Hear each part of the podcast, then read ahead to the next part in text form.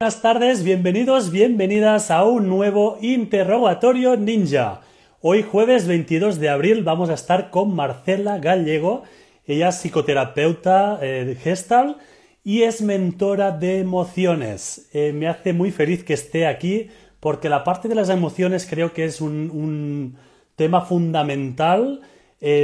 aprender a gestionar nuestro día a día, eh, nuestra relación con nosotros mismos Así que segurísimo que vamos a poder aprender muchísimas cosas de ella, eh, poder conocerla en más profundidad y conocer su proyecto. Vamos saludando a quien está aquí. Hola Carmen, hola Marcela. Vamos a dar paso. Vísperas de San Jordi. En Cataluña es, una... No es festivo, pero sí que es una... Se celebra como una, fiesta. Hola Marcela. Hola. A ver que no se me corte la cabeza. Sí, vamos a ajustar, yo también voy a ajustarlo. Buenas tardes. Muy bien, que si no solo me sale aquí. Mira, voy a saludar a mi madre que acaba de entrar también. Hola, mamá. Marcela, buenas tardes. Muchas gracias por estar aquí. Hola, mamá para compartir este tiempo con nosotras. Oh, hola, Mario. Hola, Johnny. Vamos dando acceso. Marcela, eh, agradecerte que hayas accedido a participar en este interrogatorio ninja. que ahora ya estaba anticipando un poquito eh, quién eres, pero como sabéis, el interrogatorio sirve para conocer en profundidad, para exprimir durante 20 minutos a, Marcela. No sé si quieres comentar algo antes de empezar. Nada, que estoy muy feliz de, que me hayas invitado. Igual, pues eh, en este camino de los aprendizajes nos hemos encontrado y, como coincidimos en algunas cosas, eh, tenemos enfoques similares en cosas de lo que hacemos, en otras nos complementamos, entonces Exacto. muy rico poder estar aquí y compartir con las personas que te siguen. Genial. Eh, vamos a hacer un recordatorio por si alguien eh, no, es la primera vez que está en el interrogatorio ninja. Es una entrevista de 20 minutos que está cronometrado para aprovechar al máximo ese, ese tiempo. Em, en, el cual sirve para conocer en profundidad a la invitada, en ese caso a, Marcela, pero también qué hace, cómo, cómo, lo hace, a quién ayuda, un poquito saber qué hay detrás de, su proyecto y también una actividad que ahora tienes entre manos que, después nos vas a contar, ¿vale? Sí, pues recordad, son 20 minutos. Si alguien quiere hacer una pregunta a Marcela, em, lo vamos a hacer al final, ¿sí? Por lo tanto, si queréis preguntar algo, esperad al final para que no se pierda la pregunta. Ahora tenemos 20 minutos donde estamos ella y yo. Vamos a dejar un minuto extra después a Marcela por si ha quedado algo ahí en el tintero y quiere compartir. Y después será el momento de responder a dos o tres preguntas, ¿de acuerdo? ¿Sí? Muy bien. ¿Te parece si empezamos? ¿Preparada? Genial, pues venga, Marcela. ¿Quién es Marcela? Pues mira, eso me pregunto yo todos los días en la mañana cuando medito. Esa es la, la pregunta que guía mi meditación.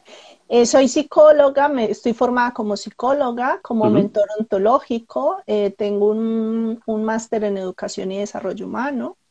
Eh, fui docente universitaria por 10 años y em, he hecho un montón de cosas, todo, o sea, quiero decir, en, en, estos años de profesión que cuando empiezo a pensar y me veo las canas ya veo que son unos cuantos, em, básicamente me he enfocado en acompañar personas desde distintos ámbitos, acompañar personas y acompañar procesos. Después, más adelante, te cuento si quieres en más De acuerdo. Cuando dices, para alguien que, no esté puesto tanto en el mundo de la, de la psicología, de las terapias, ¿qué significa acompañar a alguien?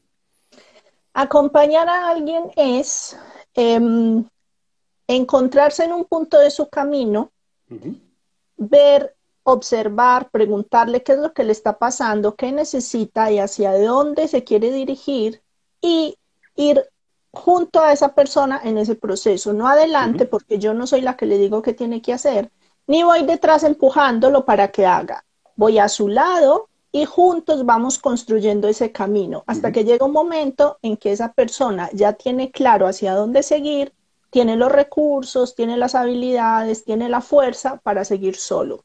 Y yo estoy por ahí, eventualmente, cuando algún día se encuentra una piedra, se encuentra una puerta cerrada, se encuentra algo que mm, los recursos que tiene y las habilidades no le son suficientes o cree que no le son suficientes, pues me pega una llamadita y lo resuelve facilísimo.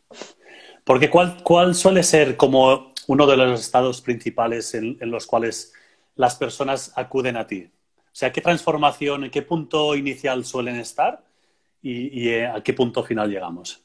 Claro, mira, yo hago una integración de la psicoterapia humanista en general, en especial de la Gestalt, con el mentoring y esto desde, eh, bueno, y de todo lo que puedes trabajar desde estas dos disciplinas, me he enfocado en emociones y estados de ánimo.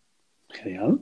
Entonces, ahí me he especializado en qué hacer con las emociones, que habitualmente nos dicen controlar las emociones, etcétera. No, yo estoy en contra del control de las emociones. Yo lo que siempre le pido y le, enseño a las personas y, y, les ayudo a desarrollar es su habilidad de identificar la necesidad que hay detrás de la emoción para que logre integrar la emoción en su vida y se permita expresarlas. Interesante. Con los estados de ánimo es otro trabajo completamente distinto del que hacemos porque los estados de ánimo no están vinculados a las emociones desde lo biológico, sino que son discursivos, bien, tienen que ver con el lenguaje y con lo que nosotros percibimos como posible o no en el futuro. Son una interpretación, mientras que la emoción viene desde el cuerpo. Son dos dimensiones distintas. Claro. Como tenemos tanto lío, tanta confusión, con emociones, estado, ¿qué son estados de ánimo? Frustración, agobio, angustia, inseguridad, incertidumbre, todo esto son estados de ánimo y creemos que son emociones y los tratamos como tal. Entonces, lo que, lo que hacen las personas conmigo es que llegan con emociones bloqueadas de muchos años, que tienen impactos profundos en su cuerpo y en su manera de vivir, y anclados en estados de ánimo negativos ante procesos de cambio, ante duelos, ante procesos de separación, ante lo que sea. Claro, hay muchísimas situaciones posibles, sí, sí. Porque al final yo lo que me ocupo es de que pueda reconectarse con sus emociones y se haga amigo de sus emociones y sepa qué hacer con ellas y que pueda aprender a transformar sus estados de ánimo negativos en positivos, en apertura, en curiosidad, en seguridad, en serenidad, que esos son estados de ánimo positivos. Entonces yo lo acompaño a que se mueva desde esas emociones bloqueadas y esos estados de ánimo negativos hacia emociones que fluyen y que tú fluyes en la situación con tus emociones y eh, cultivas estados de ánimo positivos, pues que te llevan a hacer lo que quieras. Claro, perfecto. ¿Y, cuál sería tu eh, propuesta de valor, lo que te diferencia de otro psicoterapeuta? Eh, ¿Sería que te estás especializada en, la parte de, mentoría de emociones o quizás dirías que hay algo más que te diferencia de los demás? Hay algo que en general eh, las personas me reconocen y es la velocidad a la que ven los cambios. Mm porque en ocasiones las personas asumen que los procesos internos o los procesos emocionales o los procesos psicológicos son de años y tenemos pues esta fantasma del psicoanálisis, de la psicoterapia o las terapias eternas, del análisis eterno.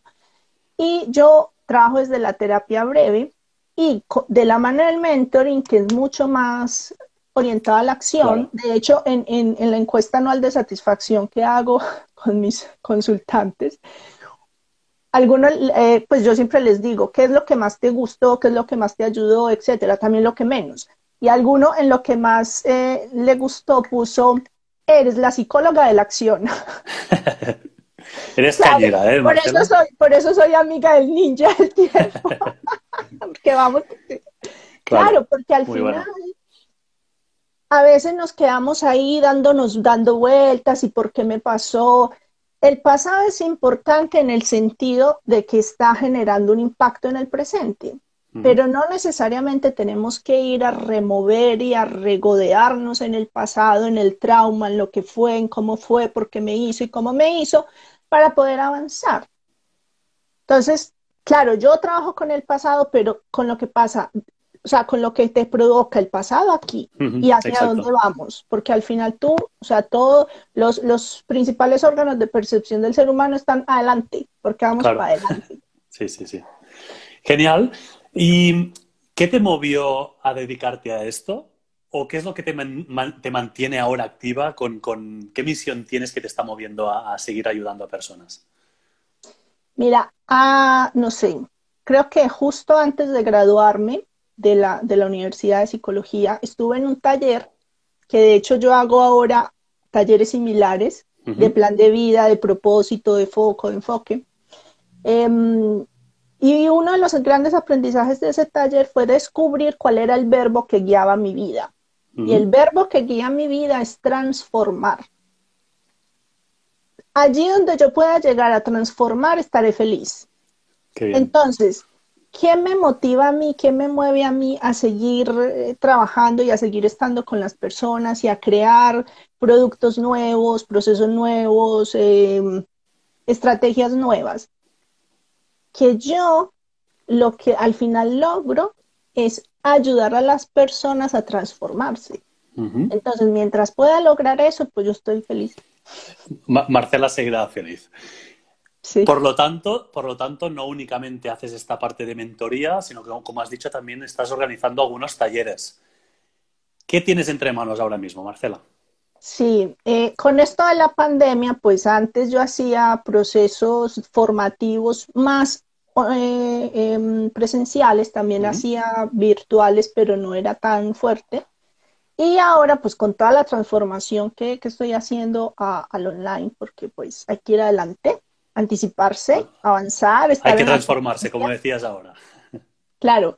Entonces, estoy, em, el fin de semana pasado hicimos un taller para las personas que trabajan desde casa porque esta es una nueva realidad que está aquí para quedarse y necesitamos las habilidades que son esenciales para hacerlo bien sin que nuestra salud mental y física se nos quede en el camino. Porque ya no solo es cómo hacerlo bien técnicamente, que también, que también pues hay, hay estrategias y es lo que encuentras en todos lados. Mm. Cómo ser más productivo, cómo organizar el tiempo, etcétera, y eso está genial. Ahora, ¿cómo hacerlo cuidando tus emociones, tus estados de ánimo, tu bienestar emocional y tu salud mental? Y este próximo fin de semana, el, el sábado y el domingo, de 10 a 12 de la mañana el sábado y de 8 y de 6 a 8 el sábado, porque hay dos grupos, dos horarios, entonces puedes ir a uno o al otro. Y el domingo en los mismos horarios estaré haciendo un taller en el que te ayudaré a organizar tu tiempo, a organizar tus tareas, a conciliar tu vida laboral con tu vida familiar y a cómo gestionar la desconexión, la deslocalización, que es una de las consecuencias del trabajo online, y eh, esa sensación de, de soledad que se provoca. Eso es lo que vamos a trabajar este fin de semana. Perfecto. Y, si alguien se quiere inscribir, eh, creo que has comentado que es gratuito el taller. El del fin de semana pasado era gratuito, este ya no es gratuito. Este es más largo. claro, es más extenso. Entonces, para quien le interese y quiere participar, eh, ¿dónde tiene que ir? Está en mi, en mi, siempre me lío, en mi bio, está el enlace, al que puedes ir. Y em, en mi página web también está la información. Así que debajo de este, de este vídeo lo podemos dejar después. Lo que pasa es que les toca copiar y pegar, pero también. Claro, no. Lo mejor en Instagram es, eh, yo siempre dejo la conexión al perfil de, Marce, de, Marcela. Cuando finalicemos el directo, ir a su perfil. Aparte, si no, si no lo conocíais, empezad a seguirla porque cada semana hace un directo hablando de distintos temas y, aparte hace algunos talleres gratuitos como el que comentaba. Así que ir a seguirla y apuntaros al taller si, si creéis que os interesa y, que os pueda ayudar. Marcela, si cambiamos un poquito de tema, eh, vamos a hablar un poquito más de emprendimiento como emprendedora. Si ahora volvieras a empezar, ¿qué te dirías, qué, harías de distinto o qué te dirías a ti misma? Mira, ¿qué haría de distinto? Buscar ayuda porque yo pasé mucho tiempo queriendo hacer todo yo, buscando tutoriales, buscando mm. cómo se hace, dónde, cómo, etcétera. Hice mi primera página web yo, no sabes cuántas horas le dediqué y cuántas frustraciones, porque yo no tenía ni idea de informática ni de nada, imagínense. Entonces, hubiese sido mucho más fácil, más económico porque todo el tiempo que le dediqué me hubiese dedicado a hacer lo que tenía que hacer y le hubiese pagado a alguien que lo hiciera, claro. Eh, habría tenido mejor calidad, más profesional, si le hubiese pagado a alguien. Entonces, eh, al principio me faltó pedir ayuda y buscar mentores y buscar personas que supieran más de lo que yo así, de lo que yo quería hacer, de cómo lo quería hacer. Así que eso sería, o sea, si lo volviera a hacer, lo haría distinto desde ese punto. Este es un tema que, ha salido en, otros, en otras entrevistas también. Y, es interesante la visión que comentabas ahora, de que al final es pensar el tiempo que tienes que invertir tú en aprender cómo se hace, en, en hacerlo. En cambio, a veces decimos, no, no voy a contratar porque me parece muy caro, pero valora el tiempo que tienes que dedicar a hacerlo y la calidad que, va a haber al final. Claro, eh, y, al final es como una aceleradora para, ir más rápido, ¿no? Ya sea apoyarte a alguien que lo haga o contratar a alguien como un, un mentor que te guíe de los pasos, los mejores pasos para empezar, porque esta persona ya tiene la, la, experiencia y el recorrido de haberlo claro, o un asesor que te, que te mm, vaya dando pistas y que te diga primero, segundo, tercer paso, estos, cuando los hagas vuelves, o sea, algún tipo de ayuda, pero necesitas ayuda, o sea, solo te frustras, no, no, no queda bien, no queda bonito, no, no se ve tan profesional y la imagen también es importante en los negocios. Total. ¿Y hay algún, cuéntanos, si hay alguna, ha, habido alguna situación o algún contratiempo o algún error que has cometido en ese momento que te haya aportado un gran aprendizaje? Estoy pues convencido de, que cada cosa aprendes. no, no, y, y, sobre todo porque, porque al final, mire, un, un, un, más que un error es ver los, los no aciertos como fracasos más allá de eso, por eso, por eso no lo veo como, a ver, un error, no es porque no los cometa, es porque lo, lo tengo tan integrado que me voy a equivocar todo el tiempo y que muchas cosas no las sé hacer y que voy a meter la pata y que, y que me va a salir caro después y lo que tengo que hacer al final es pagar, porque cuando uno se equivoca, lo que los errores se pagan con plata, se dice en mi país, así que, y seguramente aquí también. Soy colombiana, los que no lo han notado. Entonces al final es eso, o sea, de cada situación que no sale como yo me lo espero, porque ese es un error, esperar que todo tiene que ser de una manera particular. Claro, entonces las expectativas. Claro, entonces es de cada situación que no me sale como yo me imagino, pues tomo un aprendizaje. Porque lo de frustrarme y quedarme ahí dando vueltas, eso no, ese estado de ánimo yo no lo tengo hace mucho tiempo. Precisamente por eso, porque me pongo en, el lugar de aprendiz y me permito y soy humilde y no tengo problema. Y me equivoco y te digo, Josep, metí la pata. ¿Cómo lo arreglo? Dime qué necesitas hacer o cómo, cómo, cómo reparo esto que he hecho. Perfecto. Y ahora dices que, te pones la, visión de aprendiz. ¿Qué es lo último? O no sé si ahora mismo estás eh, formando, ¿tiene algo o estás aprendiendo algo? O, cuál es la última cosa que has aprendido y, que estás aplicando también en tu día a día como emprendedora? La última cosa que he aprendido a delegar. Bien.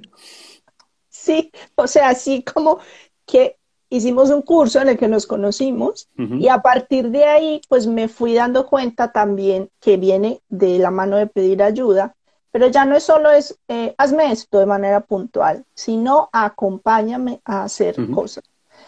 Como formación, es que es permanente, o sea, ahora estoy leyendo un montón de Heidegger, que es un, filósofo, porque cuando, mm, o sea, si desde la psicología y desde lo que yo hago, me quedo solo en la técnica y en hacer y hacer y hacer y hacer y no reflexiono de lo que hago, pues no lo voy a poder mejorar y no voy a poder traer la filosofía a la cotidianidad de la gente. Obviamente yo no les hablo de filosofía en las sesiones, pero esa perspectiva de, desde, o sea, desde el ser, de la filosofía, es central. Entonces, eh, estoy leyendo Heidegger y estoy pendiente de entrar a un curso porque el horario no me convino para nada porque es un curso eh, latinoamericano. Eh, estoy pendiente de entrar al curso para seguir profundizando porque es esencial.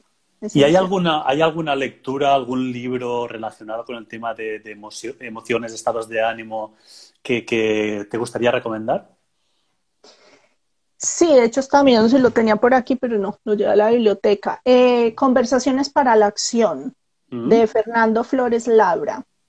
Es un texto básico para quien quiera eh, entrar por primera vez al mundo de los estados de ánimo desde la perspectiva de la ontología del lenguaje, porque desde la perspectiva de la psicología, pues también nos, nos muestran los estados de ánimo, pero no tienen nada que ver, o sea, son dos perspectivas distintas. Eh, la, la, perspectiva desde la ontología del lenguaje para mí es supremamente poderosa porque te empodera a ti. Entonces tú los transformas, mientras que desde la psicología es algo que te pasa y que en el mejor de los casos pues los controlas si puedes.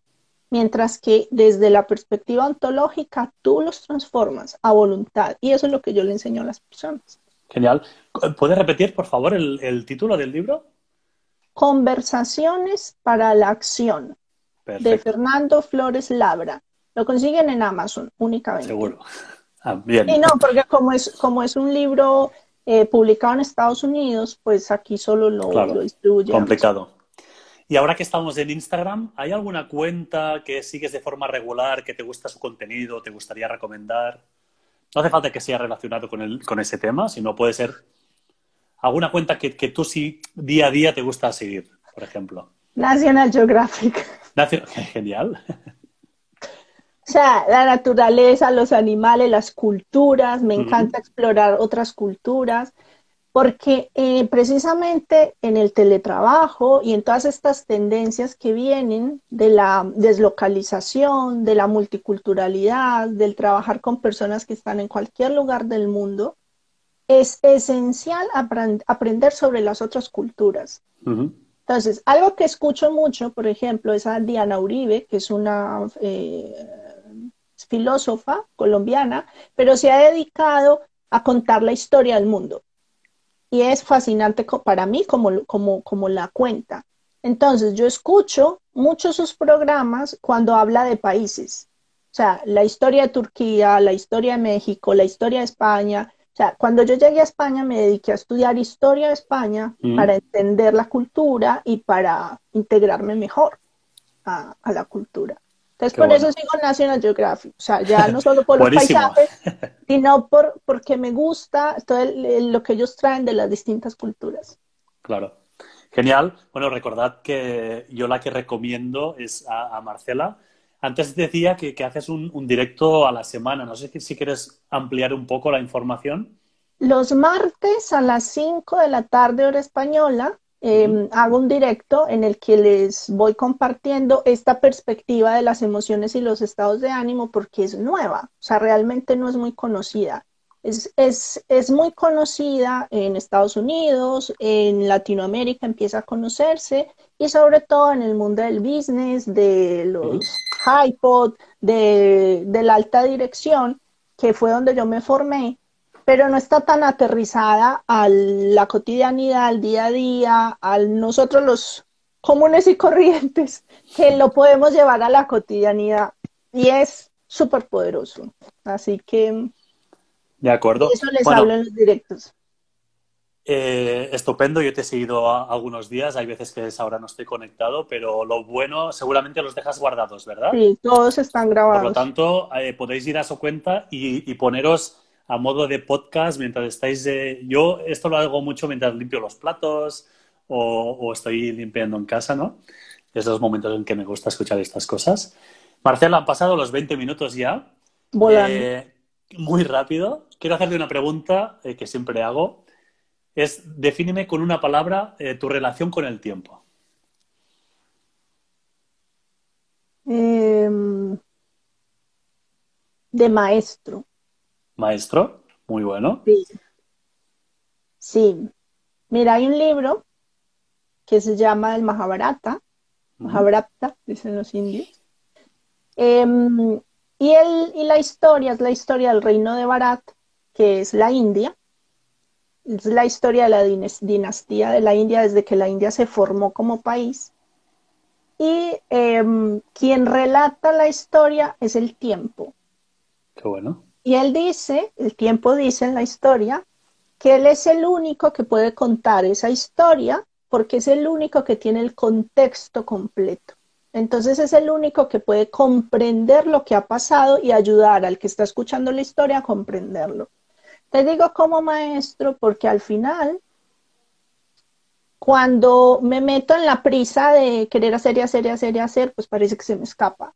Sin embargo, cuando me pongo con más calma y, o sea, y veo lo que va pasando, cómo se van dando las cosas, todo tiene un tiempo, el tiempo llega para todo, se trata de organizarlo, de darle prioridad y de tratarlo con respeto, como un maestro. Claro, con más Y en esa medida, claro, y en esa medida él te va a dar todo lo que tiene para darte. Súper interesante. También lo dice Martín, que está por aquí. Eh, Marcela, te, vamos, te voy a dejar, o te vamos a dejar un minuto extra por si quieres comentar algo adicional. Y para quien quiera hacer una pregunta relacionada con el tema de emociones, estados de ánimo o cualquier sí, no sé, cosa por aquí relacionada. Yo veo unos mensajitos, no sé si son mensajes, preguntas. Mientras yo voy hablando, tú lo revisas a sí, ver. Tranquila. Sí, para que no dejemos a nadie por ahí colgado. Genial. Pues bueno, tienes un pues minuto mira, en este minuto, a ti que me estás escuchando, y si trabajas desde casa, y si estás pasando mucho tiempo en casa, aunque no trabajes desde casa, pero como decía yo, el tiempo se te va, no sabes en qué, te sientes poco productivo, te estás agobiando toda esta nueva realidad que nos, o sea, todo esto que, ha venido de que ahora nos relacionamos por las cámaras, salimos poco, nos vemos poco, nos provoca los estados de ánimo y nos obliga a desarrollar unas habilidades particulares. Así que te invito a ver el, taller del fin de semana pasado, que sigue estando eh, eh, disponible para que lo veas gratuito. Está el cuadernillo de trabajo para que puedas trabajar y te invito a que te suscribas, a que te inscribas en el, en el taller del próximo fin de semana para que puedas ir desarrollando esas habilidades y estar a la vanguardia, no para ser mejor que los demás, sino para sufrir menos que los demás. Y de paso, pues te suscribes a mi canal en YouTube, me sigues en Instagram, en todos lados, que toda la semana te estoy compartiendo información, los martes están los directos, los viernes te envío un video al canal privado de Telegram con ejercicios, los domingos te envío al correo electrónico también contenido, material, para que puedas ir trabajando en tus emociones y estados de ánimo. Súper, súper, súper. Yo me fui como tres minutos, por Sin problema, tranquila. Eh, estaba Lore, no sé si Lorena o, Belegui de Wengan Life, que decía, muchos no saben distinguir e identificar cuál es la emoción que se está sintiendo, porque muchas veces eh, no han enseñado a... No os han, enseñado, perdona, a reprimir ciertas emociones. Totalmente. Y está, claro, nos han dicho que hay emociones buenas y malas. No te enfades, no llores, no te pongas triste, mira que tu mamá se va a preocupar si te ve triste, etcétera. Y las emociones no son buenas ni malas. O sea, la ira es esencial mm. para ponerle límites al otro y para evitar el abuso. Claro. Pero como no está bien aspectada y como no, la no sabemos qué hacer con ella, se nos convierte en violencia. Mm. Bueno, es la etiqueta que también se ha, se ha puesto, ¿no? de siempre. Hmm. Bueno, estaba Vero que nos saludaba. Hola, Vero. Eh, Mónica, que, se tenía que ir, pero que luego va a resear el directo. Genial. Martín también, que iba reaccionando a lo que estábamos hablando. Perfecto. Y saludo a Laura y Jorge, a Julián. Si tenéis cualquier consulta para Marcela, ahora, ahora es el momento. Em, yo te voy a hacer una más, ¿de acuerdo? Mientras esperamos. ¿Qué, herramienta utilizas o, qué haces en tu día a día que te hace ahorrar más tiempo? Que es alarmas. Me pongo alarmas. Em, para iniciar determinadas tareas, eh, para mm, yo trabajo por bloques, Genial. eso también me ayuda a organizarme. Em, me pongo recordatorios para porque ya el hecho de tener que coger el móvil y quitar el recordatorio hace que, rompas la acción, porque claro, tú te acuerdas y dices, sí, ya lo haré, pero no, o sea, el hecho de romperlo, eh, eso hace, hago, mm, planifico el día, y al final del día reviso lo que conseguí, planifico el día siguiente, entonces así descanso mi cabeza, o sea, cuando terminé, terminé y no estoy toda la noche, ay, me faltó esto, ay, mañana esto, ay, no, no sé qué. No, ya está. Porque para mi cerebro, como ya está en una lista, listo. no, no, las listas eternas tampoco ayudan, o sea, hay que saber hacerlas y saber gestionarlas. Em, no, a mí me va bastante bien con el tiempo, no sé, ido aprendiendo porque como al final he hecho, a, a lo largo de mi vida he hecho muchas cosas de manera simultánea, entonces he tenido que aprender a aprovechar el tiempo y hacerlo. Mm. ¿Y cuánto tiempo estás para hacer eso? Porque hay gente que, que, le cuesta hacerlo y piensan que hace falta muchísimo tiempo. Bueno, me estoy anticipando, supongo, la respuesta.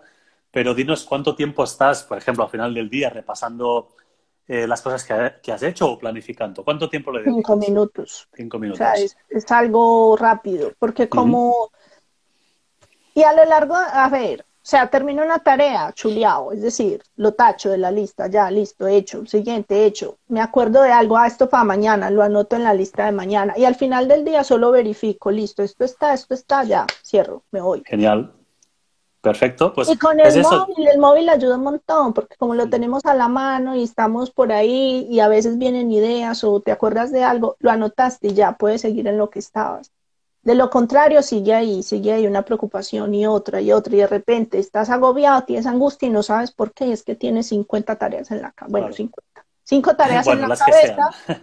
Y, y, claro, o sea, tu cerebro, él dice, a ver, atención, alerta, es que esto hay que hacerlo y no lo dejamos descansar. Parte de eso lo vamos a trabajar en el taller del fin de semana, o sea, cómo desconectar al final del día los que trabajamos en casa. Yo llevo trabajando mucho tiempo en casa, entonces les voy a compartir Una gran experta también del trabajo desde casa. Pues, eh, Marce, muchísimas gracias por haber estado con, con nosotros hoy. Eh, no sé si quieres comentar algo para, cerrar el directo. Nada, muy, muy bien, muy rico hablar contigo, muchas gracias y con todos los que están aquí escuchándonos. Sí, recordad siempre agradeceros a quienes habéis estado ahora en directo, agradeceros vuestro tiempo, vuestra atención. También, si nos estás viendo en diferido, pues agradecerte que estés dedicando este tiempo. Este mes no tenía previsto ningún directo más, pero la próxima semana he acordado un directo más con eh, los, la, bueno, eh, Mel, em, Melania y Raúl de Personal Soul y segurísimo que os va a, parecer interesante. Durante las semanas voy a informar un poquito más. Y nada más, espero que, que terminéis de pasar una feliz semana. Si hay gente de Cataluña, disfrutad de San Jordi, que mañana es la, la diada de Cataluña. Y nada, feliz de estar aquí con vosotros. Gracias, Marce. Gracias a todos. Un, un abrazo. Igual, un abrazo para todos. 好。